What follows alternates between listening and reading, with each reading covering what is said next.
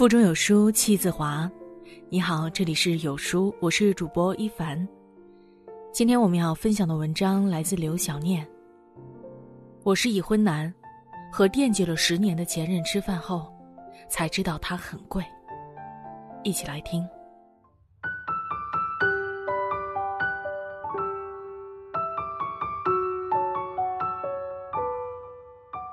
蒋大伟永远也忘不了。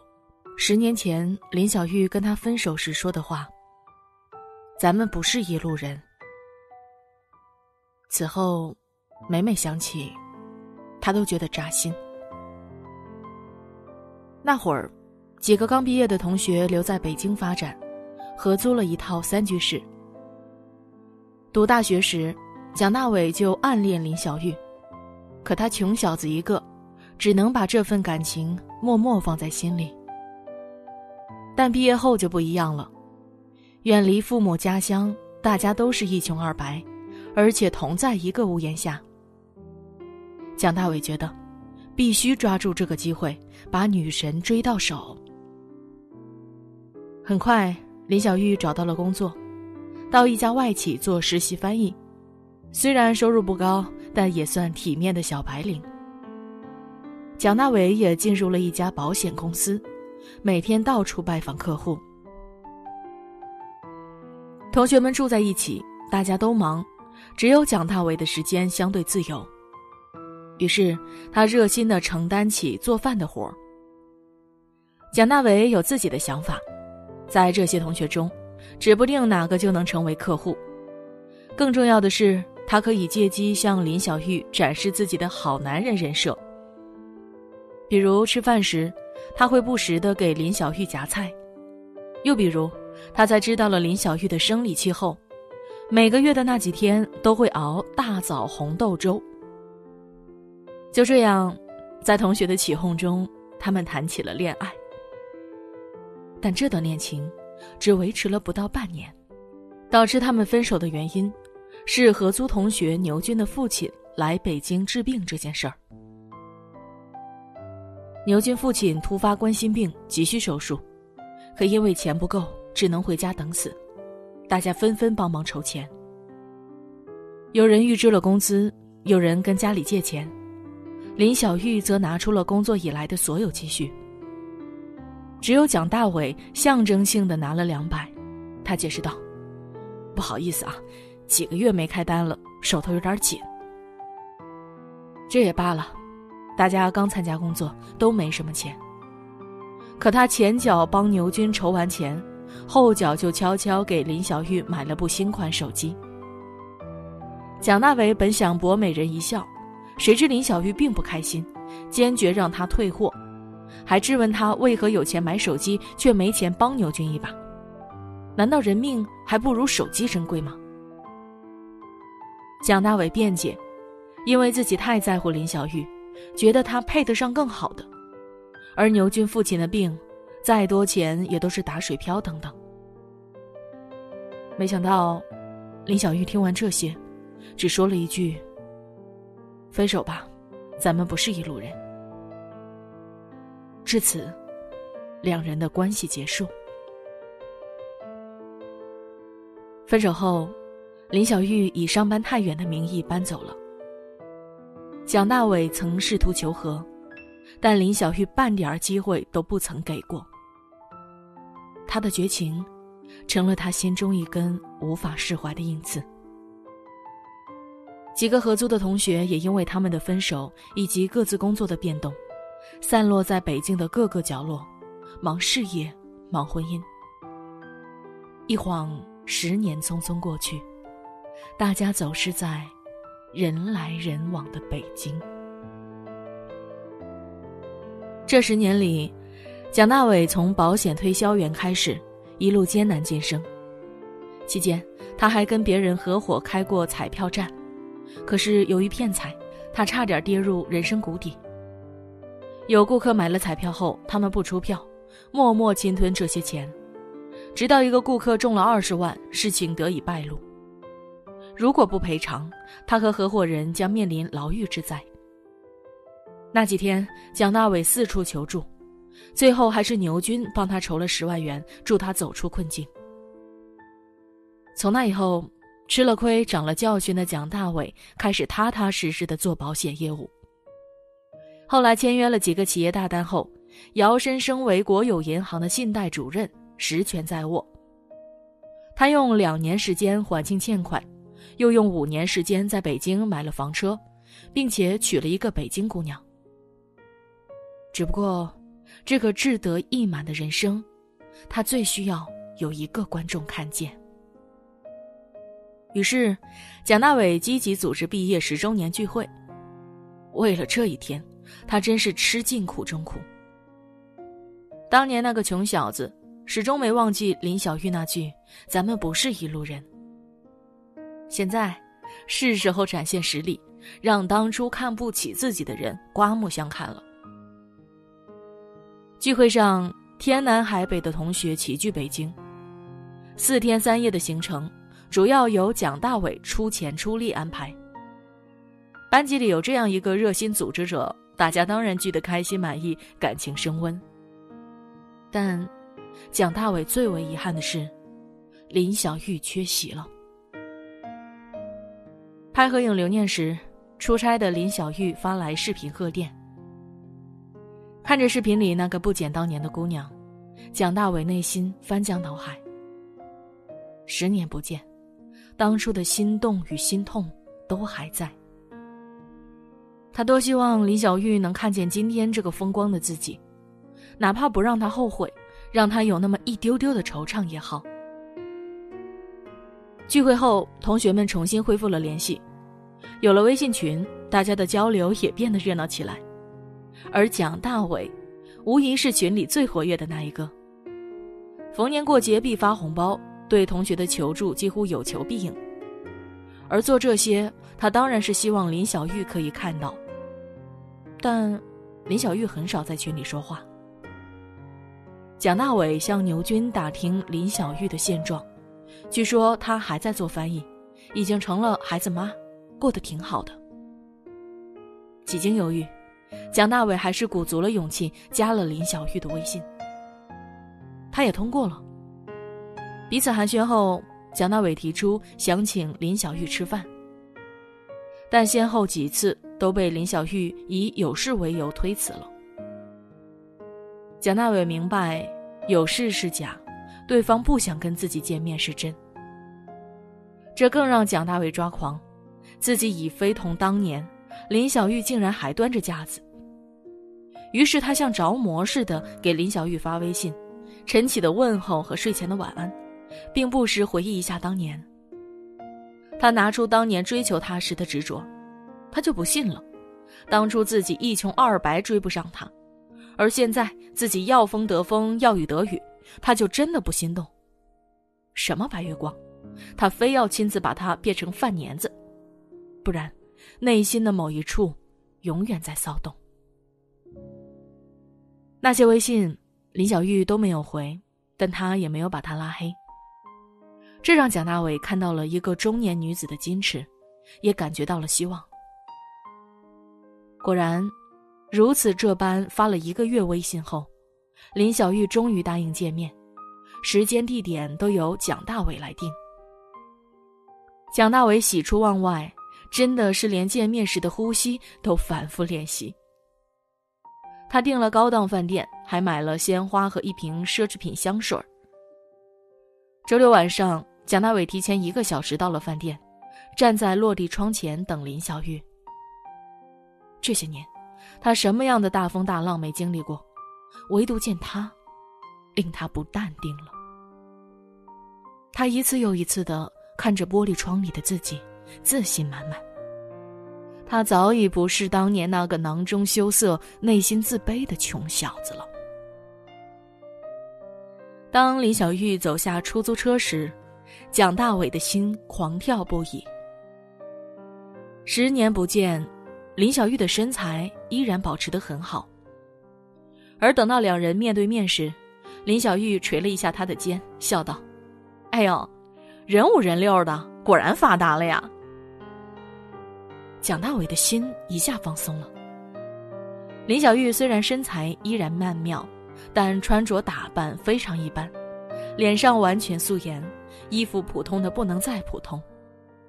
本来他还担心多年不见，两人会出现尬聊的局面。可蒋大伟很快发现，这种担心是多余的。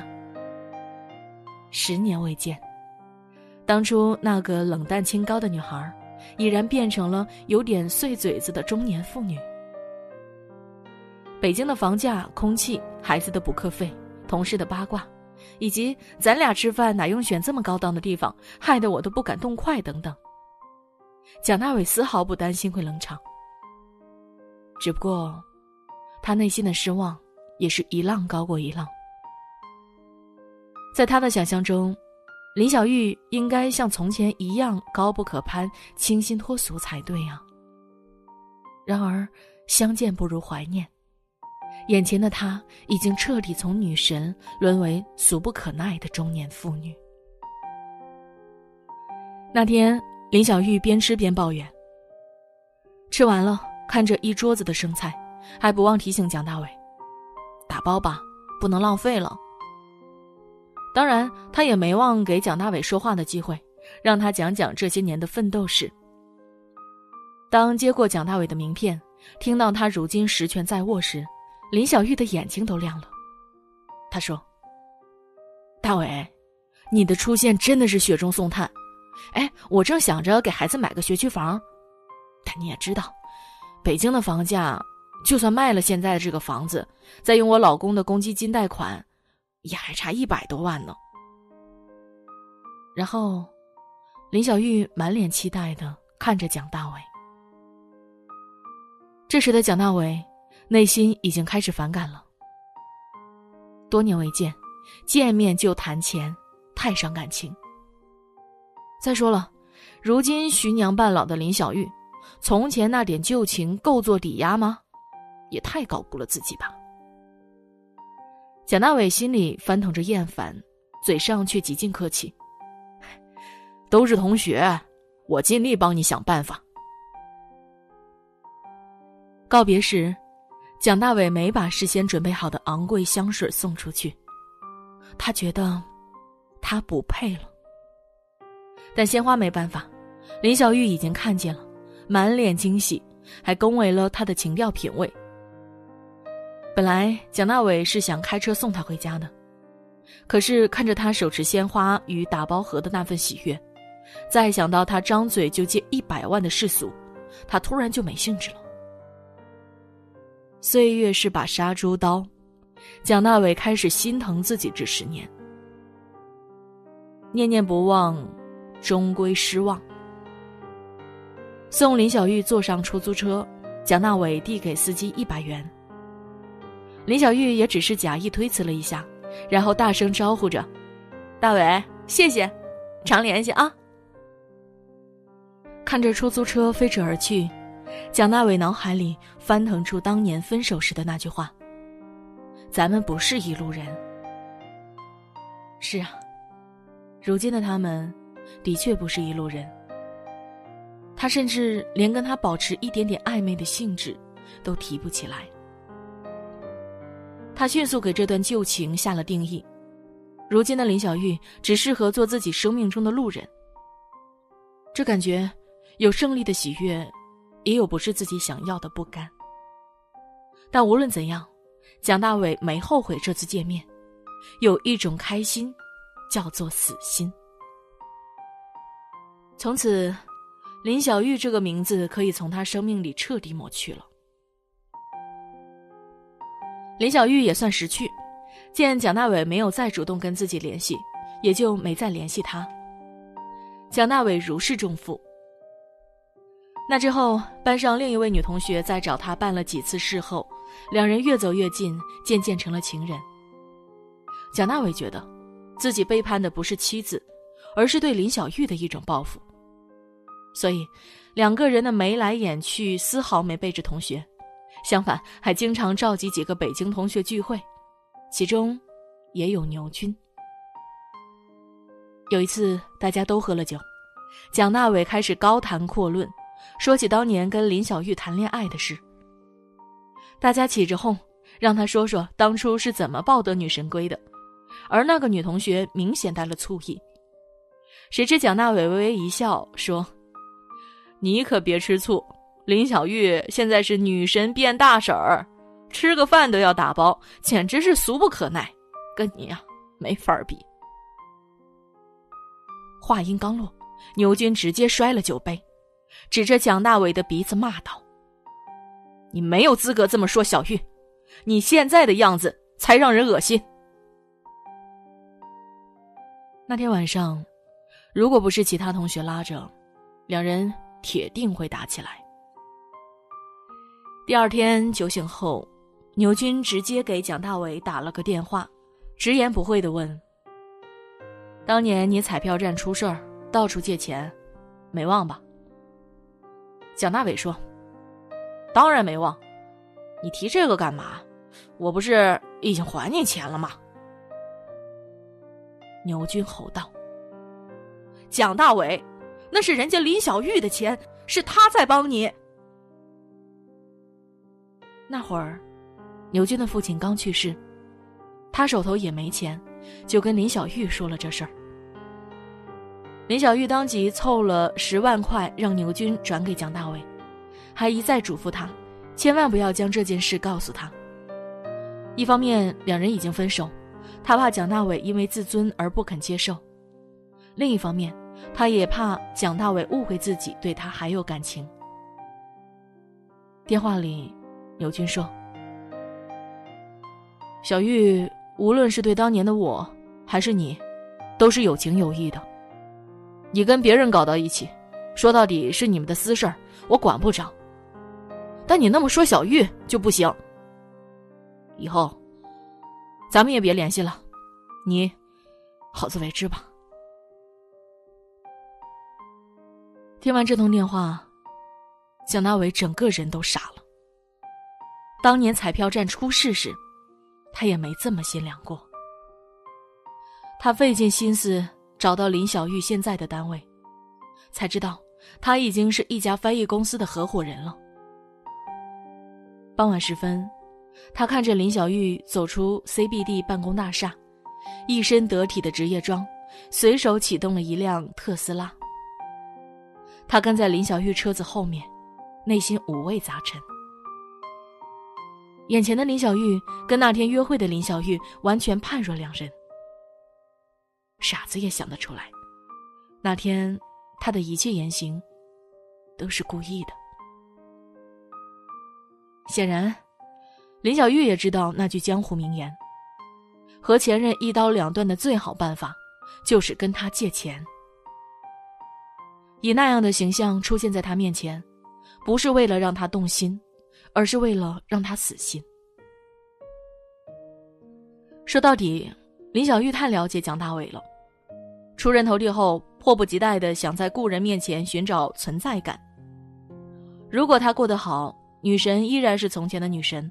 他还会心存奢望，试图弥补当年的遗憾。好多中年狗血剧情不就是这样展开的吗？而如果他过得不如意，他一定会先失望后得意。那么，索性就让蒋大伟的得意来得更猛烈些。装扮土气、谈吐庸俗、占小便宜、张嘴借钱，这些都是暧昧最好的灭火器。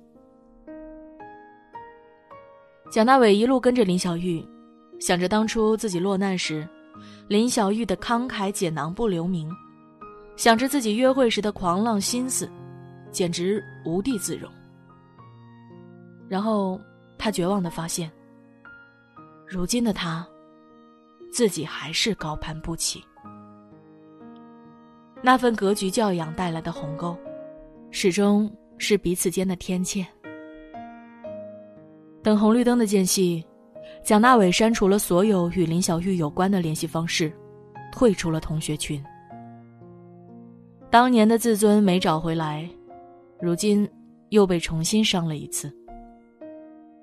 他还有那么一点点良心，那就是一个好的前任就应该像死了一样。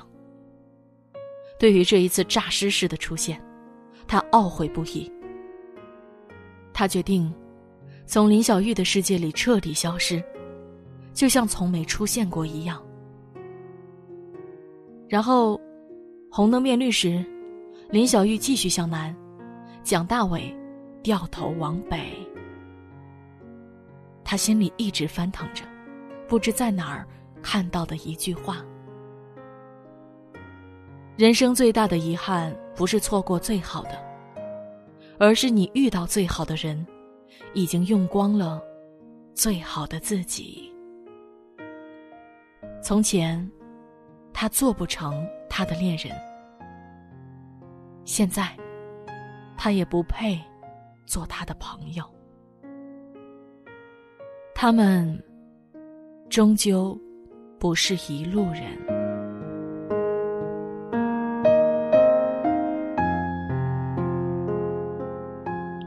在这个碎片化的时代，你有多久没读完一本书了呢？长按扫描文末二维码，在有书公众号菜单免费领取五十二本好书，每天都有主播读给你听哟。好了，这就是今天和你分享的文章了。我是主播一凡，我在中朝边境鸭绿江畔丹东向你送去问候。喜欢今天我们讲述的这篇故事，要记得把它分享到你的朋友圈里哦，和千万书友一起分享好文。